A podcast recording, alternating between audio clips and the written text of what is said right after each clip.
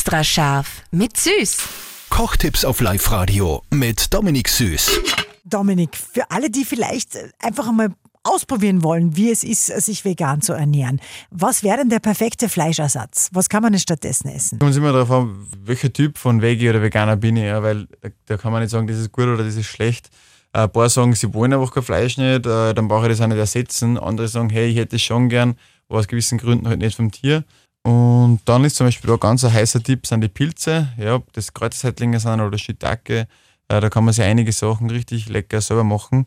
Und es gibt auch schon gute so Fertigprodukte, ja, also wo wirklich, wenn das zum Beispiel auf Sojabasis ist oder, oder Erbsen, wo das wirklich aus Österreich oder Deutschland kommt und auch für deinen Körper und für die Umwelt was Gutes machst, wo das auch Sinn macht.